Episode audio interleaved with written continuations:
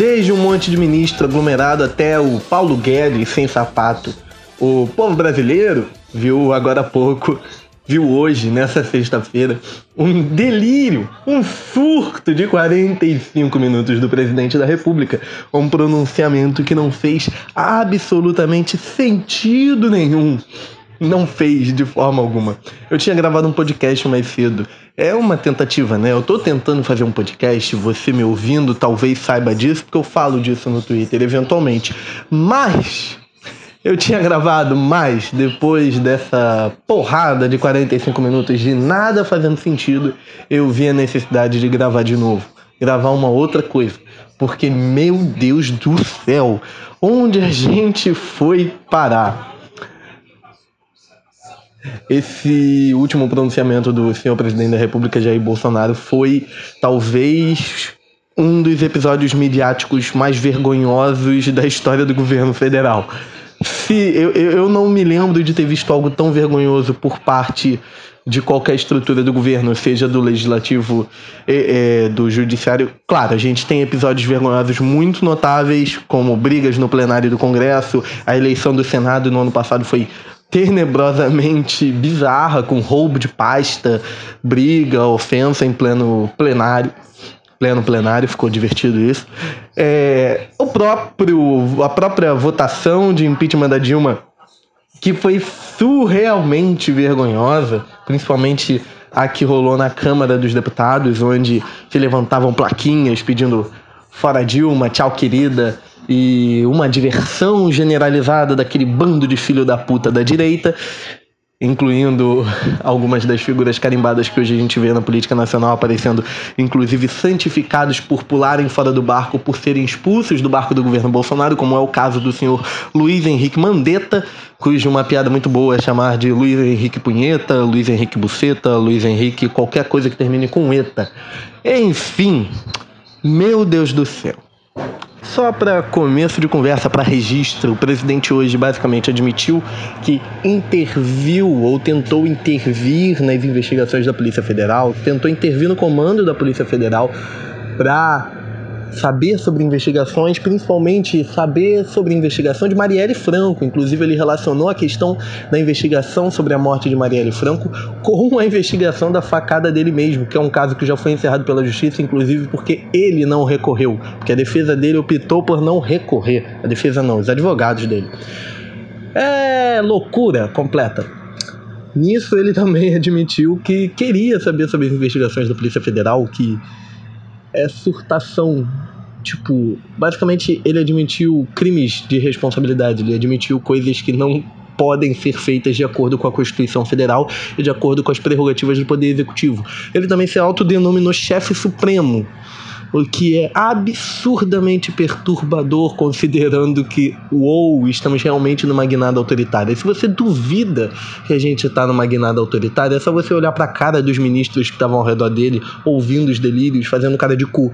O Nelson Tait, que eu gosto de zoar falando Nelson III Reich, em referência ao nazismo na Alemanha, mas o Nelson Tait estava lá com uma cara de morte. Talvez ele fosse a pessoa mais ansiosa para o pronunciamento acabar, além do próprio povo brasileiro que estava assistindo. Os ministros estavam com a bela cara de cu enquanto o presidente delirava completamente falando sobre a sua mulher ter sido gorda, sobre seu filho ter comido metade do condomínio, sobre. Ai, cara é até difícil de lembrar todos os absurdos que foram ditos e provavelmente você vai ver isso nos jornais ao longo dos dias, porque, meu Deus do céu, foi um maior delírio midiático que eu acho que eu já vi, eu acho que foi o maior delírio midiático em muito, muito tempo da presidência da República. E é, é, de verdade daquelas cenas vergonhosas que ficam marcadas na história como meu Deus do céu, como a gente deixou isso acontecer, como as coisas foram parar nisso. Prova provavelmente daqui a uns 30 anos, quando as crianças, quando os jovens estiverem estudando isso nas escolas, eles vão olhar e pensar: mas como isso foi acontecer? Às vezes a gente, estudando, né, quando a gente olha para o década de 60, por exemplo, com o João Goulart, aquela confusão toda que acabou aquele movimento ultraconservador todo que resultou no golpe militar de 1964, quando a gente para para olhar as crises que a República teve lá na década de 50, década de 60, era Vargas, às vezes a gente se pergunta, cara, como deixaram isso acontecer? Como chegou nesse ponto? E, meu Deus do céu, a gente hoje está vivendo. Vocês já perceberam que eu estou repetindo, meu Deus do céu, muitas vezes. Eu estou atônito, estou embasbacado com as coisas acontecendo. E é de verdade, a gente está vendo acontecer agora, a gente está presenciando a história acontecer de um jeito bizarro e surreal. Eu costumo dizer que o roteirista do Brasil perdeu a mão, ele, ele perdeu a linha, ele já não sabe mais o que escrever, mas parando para pensar, roteirista do Brasil sempre foi maluco. Ele só tá um pouquinho mais surtado agora. A gente esse ano já teve até senador partindo para cima com a retroescravadeira, partindo para cima de um grupo de milicianos. Aliás, o senador estava certo na ocasião. Apesar de burro, estava certo na ocasião.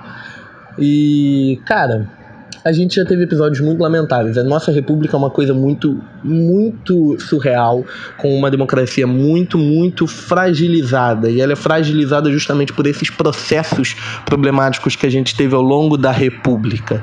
A nossa primeira república, que é, foi erroneamente reconhecida como República Velha por muito tempo, mas isso é uma denominação que foi emplacada pela Era Vargas, para poder, obviamente, colocá-la em detrimento, mas a primeira república, a nossa primeira experiência republicana foi oligárquica com o poder nas mãos de poucos basicamente fazendeiros, olha o agronegócio aí tocando fogo nesse país desde sempre, fazendeiros, empresários ligados a essa indústria agrônoma.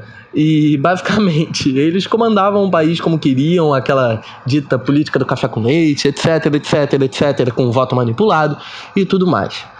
Uma experiência totalmente antidemocrática para uma república começando, né? Depois veio a era Vargas. Vargas dá um golpe, toma o poder, a chamada Revolução de 30. Depois tem uma pequena guerra civil com os paulistas, pequena não, na verdade foi de proporções curiosas, mas ela é tratada como pequena muitas vezes porque a gente diminui a Revolução de 32 nos episódios da nossa história, mas ela foi significativa para principalmente consolidar o poder do Vargas. E ali foram os paulistas tentando retomar o poder, as oligarquias tentando retomar o poder e o Vargas não deixando. E aí, quando a gente acha, olha, pode ser que saia uma experiência democrática dali, pô, não saiu nada a era Vargas durou até 45. Depois a gente tem a experiência democrática, que é toda problemática, porque a gente tem, primeiro, o Dutra, que é um presidente que durante a Segunda Guerra Mundial queria que o Brasil se alinhasse à Alemanha nazista, e depois a gente tem. Mas ele foi pau mandado dos Estados Unidos, o que também não é nada bom. E depois a gente tem a volta do Getúlio Vargas passando por mil coisas conturbadas. Agora ele foi eleito, mas mil coisas conturbadas. Tenta levar. É, tenta não. Ele se suicida no meio de algumas conspirações e tentativas de golpe. Depois disso, tentam dar golpe no Juscelino Kubitschek antes mesmo que ele tomasse posse. Várias conspirações, várias conspirações. Jânio Quadros, um maluco completo, renuncia sete meses de governo, depois João Goulart não consegue governar. Quer dizer, primeiro ele não consegue chegar no país para tomar posse, depois ele não consegue virar presidente de fato com o poder na mão. Depois, quando ele vira, ele mal consegue governar. Depois, ele toma um golpe. E aí a gente entra na obscuridão da ditadura militar com repressão, tortura, tudo isso que a gente já viu muitas vezes falarem sobre. Aliás, Aí, depois disso, vem a redemocratização, que é o, talvez o ponto crucial para a gente entender a merda em que a gente está mergulhada hoje, porque se a gente parar para pensar que a nossa redemocratização não foi feita de uma maneira adequada, não foi feita de uma maneira que de verdade garantisse a democracia no Brasil como algo sólido, a gente consegue ver traços que nos levam a encarar como temos hoje um completo imbecil na presidência da República, um completo idiota que passa 45 minutos falando sobre absolutamente nada que preste. É, confesso que eu ri muito, ri muito, eu gargalhei quando ele falou que a sogra dele é, fez uma cirurgia na certidão de nascimento. Aquilo ali para mim foi o auge Aí vamos lá. Redemocratização do Brasil. Basicamente, a redemocratização foi feita até onde a gente sabe, né? A redemocratização foi feita de um jeito que os militares que estavam no poder queriam. Ela facilitou a vida para eles, para eles se prepararem para sair do poder. Basicamente, a lei de anistia, lá por 78, 79, não lembro com exatidão agora, ela garante não somente que os políticos pudessem voltar para o Brasil, mas ela garante que os militares não seriam julgados por todos os crimes cometidos na ditadura militar.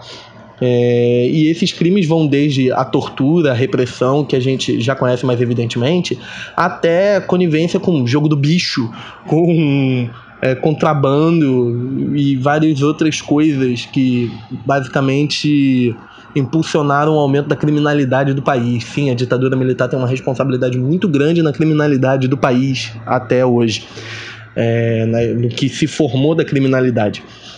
Aí, esse processo de redemocratização feito nas coxas, feito do jeito que a ditadura queria, eleições diretas não passaram na primeira tentativa, ficaram imbróglios, pessoas da ditadura resistindo no momento, é, quer dizer, persistindo no poder enquanto a democracia estava sendo instaurada, e por aí vai. Por exemplo, José Sarney foi presidente, era um filhote da ditadura, como diria Leonel Brizola.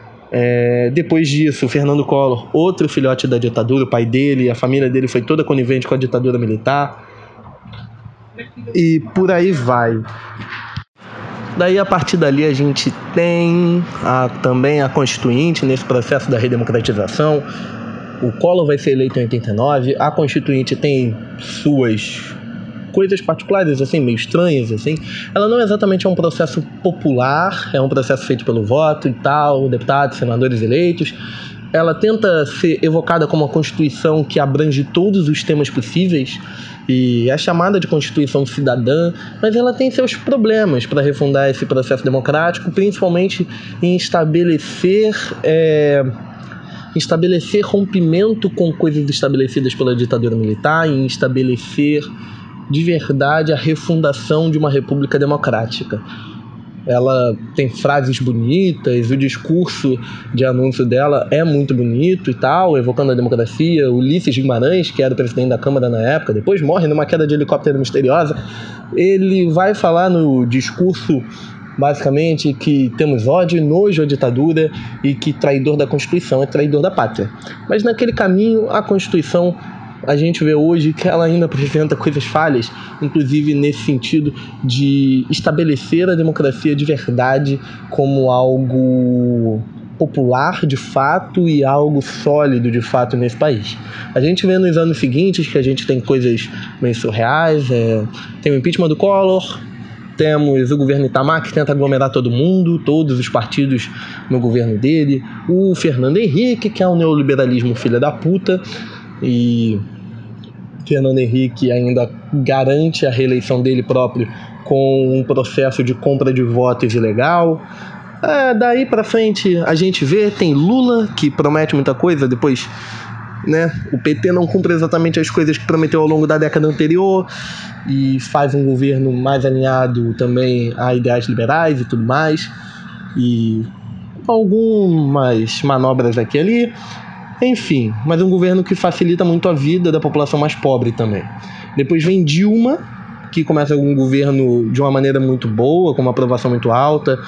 E a partir de 2013 as coisas começam a virar. Tudo começa com a manifestação por causa de preço de ônibus, coisas regionais em São Paulo, Rio de Janeiro, isso vai aumentando, aumentando, aumentando, vira uma insatisfação generalizada e a gente tem um movimento chamado Jornadas de junho, julho, agora eu não lembro direito, mas basicamente um movimento que fundaria, que daria início a todo o processo que a gente está vivendo até hoje. Porque a partir dali, é, não só a esquerda ficaria com de cabeça em pé, de cabelo em pé, olhando para o que estava sendo feito até agora nas bases governamentais, mas também e principalmente aquilo ali impulsionaria, alimentaria um movimento de extrema direita que se mobilizou tanto no país ao longo dos últimos anos, desde o processo de impeachment da Dilma, aquele momento vergonhoso da nossa história, onde vimos cenas absurdas e horríveis é, na votação na Câmara e articulações tenebrosas, inclusive um processo que foi puxado pelo PMDB, que era o partido que era a principal base do PT no governo, um processo de impeachment que foi puxado pelo senhor Michel Temer, o vampirão, que era o vice-presidente da República, rancoroso e que queria o poder a todo custo, e também encabeçado um processo encabeçado pelo senhor então presidente da Câmara, o príncipe suíço Eduardo Cunha, o nosso vidente do Twitter, que puxou o processo de impeachment também com uma birra com o PT, pelo PT não ter apoiado ele numa votação de cassação na Comissão de Ética na Câmara dos Deputados lá para 2015. Ele puxa esse processo a partir de novembro de 2015, dali para frente só descambamos em desgraça e o governo Dilma já não via muito bem desde o início do segundo mandato, que é ali no início de 2015. A Dilma tem algumas teimosias, algumas questões complicadas, a crise bate em 2014 e 2015, coisas de 2014 que foram mascaradas acabam voltando, aparecendo à tona em 2015. Então as coisas são complicadas por ali. E esse movimento da extrema direita vai avançando, impulsionando algumas figuras problemáticas, como a gente vê o senhor presidente da República, que ganhou muito espaço em em programas da TV, sabe, em coisas da mídia, sendo primeiro ridicularizado e depois ganhando uma certa voz como sendo a voz da direita, da direita não tradicional. Ele aparecia muito em programas como CQC, já no início da década de 2010, programas como Pânico na Band, Pânico na TV, é, o Super Pop, aquele da Luciana Gimenez, chata pra caralho. E dali pra frente, bom, Temer, aquele governo desastroso que a gente viu, só desgraça. E daí temos a eleição de 2018, que é um episódio tenebroso, né? A gente viu que tinham muitas discussões sobre quem a esquerda deveria votar, quem a esquerda deveria se encaminhar para votar. Então, sabe, a gente tá num processo. É um processo histórico acontecendo. As coisas que a gente tem vivendo hoje, que a gente está vivenciando hoje, esse pronunciamento de 45 minutos falando absolutamente nada com nada que um presidente da República fez, é, basicamente não deixa de ser resultado de todo um processo histórico dos últimos anos e não somente dos últimos anos, mas de todo um processo de construção da democracia no Brasil e de solidificação da democracia no Brasil, feito muito nas coxas, com muitos equívocos, com muitos pontos é, de virada equivocados, errados, sabe? Com muitas tomadas de, de lado equivocadas por parte de lideranças. Enfim, é, é, o Brasil tem uma. Eu não tive a pretensão, não tenho a pretensão de contar a história do Brasil para querer chegar agora, mas olhando para todo o nosso processo problemático como uma república, a gente vê que é uma necessidade muito urgente que a gente tome rédeas, sabe, da, das situações e que a gente não seja mais refém de todo esse processo problemático controlado por empresários e por grandes grupos de mídia e hoje impulsionado e comandado, chefiado por milicianos e é, grupos de extrema direita, extremistas, sabe? A gente precisa encontrar uma forma de reagir. Eu sei que é muito complicado a gente achar isso, principalmente quando partidos de esquerda, é, principalmente os principais partidos de esquerda, se mostram meio cambaleantes ou então vacilantes ou então procurando, optando por é, opiniões, decisões, posturas equivocadas. Mas, basicamente, a gente precisa de algum jeito, de algum jeito, tomar uma frente para. Talvez eu esteja incitando a revolução, talvez, mas a gente precisa achar de alguma forma um caminho para que o Brasil tenha de verdade uma democracia popular, uma, uma participação popular efetiva no processo decisivo e que a gente não caia nas mãos de mentiras tão fortes como foi a eleição de 2018, né? Onde as fake news prevaleceram. É, é muito surreal ter esperança nesse momento, muito surreal. Principalmente quando a gente olha para tudo que o Brasil já passou e para tudo que o Brasil é e o Brasil já foi. Mas sei lá, a gente tem que achar algum jeito, sabe? Tem que achar, porque loucura loucura completa. Parando para pensar na situação do senhor presidente Jair Bolsonaro, olhando para a demissão do Sérgio Moro, o Sérgio Moro provavelmente vai procurar refúgio, vai conseguir né, refúgio em outros líderes da direita que basicamente defendem coisas muito parecidas com o Bolsonaro, desde perseguição às minorias até a violência exacerbada, a a defesa da liberação do porte de armas, a perseguição às, à população mais pobre de maneira generalizada é, violência nas favelas de maneira repressiva. Esse pessoal que você pode ver, João Dória, Wilson Witzel, é, Zema, João Moedo, o Sérgio Moro vai acabar se juntando com essa galera. Vocês vão observar isso ao longo dos próximos anos, até próximos meses, próximos anos, ou até dias, sei lá. Só que tá tudo muito imprevisível, né? Um dia a gente pode achar que o mundo pode acabar, o Bolsonaro pode dar um golpe a qualquer momento, principalmente depois que ele aparece fazendo pronunciamento no meio de um protesto a favor do AI-5, o Ato Institucional 5, lá promulgado em 1968 pela ditadura militar, que é reconhecido como o ato mais grave e violento daqueles promulgados pela ditadura. É aquele que decreta de verdade a não é que decreta a promulgação, não, como eu vou dizer isso? É aquele que define o caminho da ditadura militar dali para frente, mas é, é, quando a gente vê o Bolsonaro fazendo esse tipo de coisa, é, a gente observa. Eu me perdi. Enfim, o que eu tava querendo dizer, eu me perdi, eu não vou cortar isso. Você vai ouvir esse momento que eu me perdi você provavelmente vai entender melhor o meu raciocínio nesse momento do que eu. Mas o que eu tava querendo dizer? A gente vai ver o Sérgio Moro se aninhando, né, com esse pessoal. E a grande dúvida fica como vai prosseguir. A gente vê o Bolsonaro tendo essas posturas é, de defesa de caminhos ditatoriais, ele tomando medidas autoritárias no próprio governo, inclusive com os próprios ministros. Então a gente fica numa expectativa de qualquer momento as coisas podem dar merda, né? E então é muito bizarro fazer projeções políticas, porque de todas as nossas projeções políticas possíveis, a gente passa desde estado de sítio, isso tudo considerando que a gente está vivendo a pior pandemia em um século, sabe?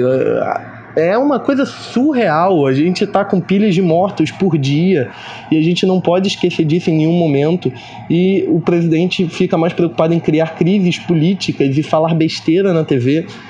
E aí mais uma vez voltando a falar de desesperança também, mas e aí a gente fica muito perdido para fazer qualquer projeção política do que vai acontecer daqui para frente. Enfim, eu tentei gravar esse podcast de alguma forma. É, como eu falei lá no início, eu tinha gravado um outro. Eu falei algumas coisas bem parecidas no outro, só que agora eu quis puxar o pronunciamento do presidente da República porque foi muito surreal.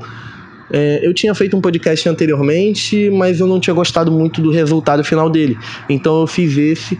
Eu não sei se você vai ouvir, você vai ter ouvido até aqui. Se você ouviu até aqui, eu só posso te agradecer de verdade por ter tido paciência para me ouvir devagar sobre política nacional, sobre até a história do Brasil. Enfim, muito obrigado por ter ouvido. É isso. Eu vou tentar fazer mais podcasts. Eu espero que isso dê certo de fato. Até mais.